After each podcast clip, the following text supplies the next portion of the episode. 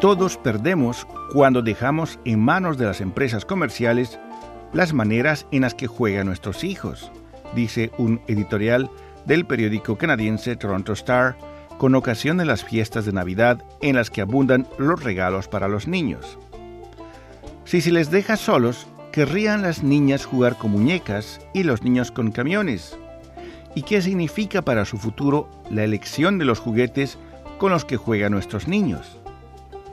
En momentos en que los padres acuden en masa a los centros comerciales a comprar juguetes con motivo de la Navidad, estas preguntas aparentemente académicas pueden no ser las más importantes, pero vale la pena considerarlas ya que la forma en que juegan nuestros niños les ayudará a formarse como las personas que serán en el futuro.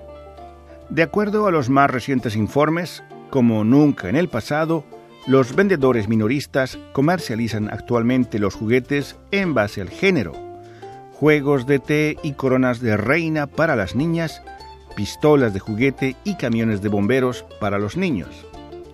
Esta es una tendencia creciente que produce importantes beneficios comerciales, pero que en los últimos años ha provocado una reacción negativa por parte de madres y padres preocupados por el hecho de que tales prácticas de mercadeo acaban reforzando estereotipos de género dañinos que muchos creían que habían quedado atrás, señala el editorial del periódico Toronto Star. Como era de esperarse, la reacción contra los juguetes que fomentan los estereotipos de género ha provocado a su vez otra reacción que condena a los comerciantes minoristas por haber capitulado a una supuesta rectitud política y por ser partícipes de un ataque a las diferencias de género llamadas, entre comillas, naturales. Las evidencias muestran que la tendencia hacia la comercialización de juguetes basada en el género tiene consecuencias perversas, influyendo y limitando las preferencias y aspiraciones de nuestros hijos en lugar de simplemente reflejarlas, como a menudo afirman los defensores del status quo. Por ejemplo, una serie de estudios ha demostrado que los niños en edad preescolar no tienen una preferencia mayor que las niñas de querer jugar con autos de juguete.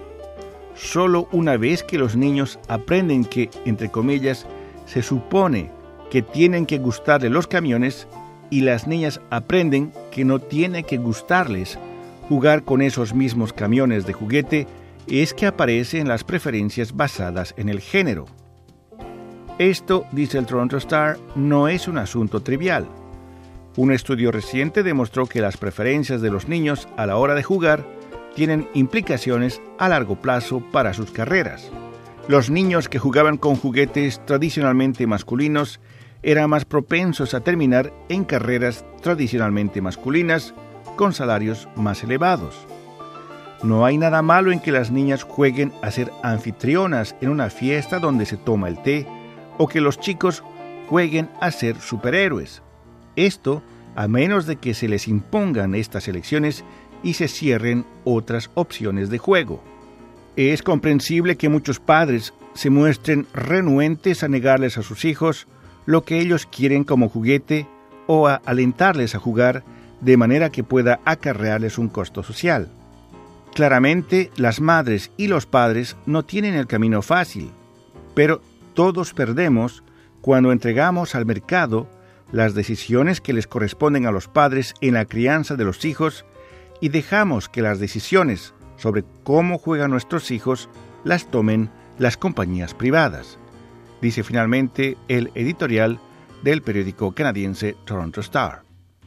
Rufo Valencia, Radio Canadá Internacional.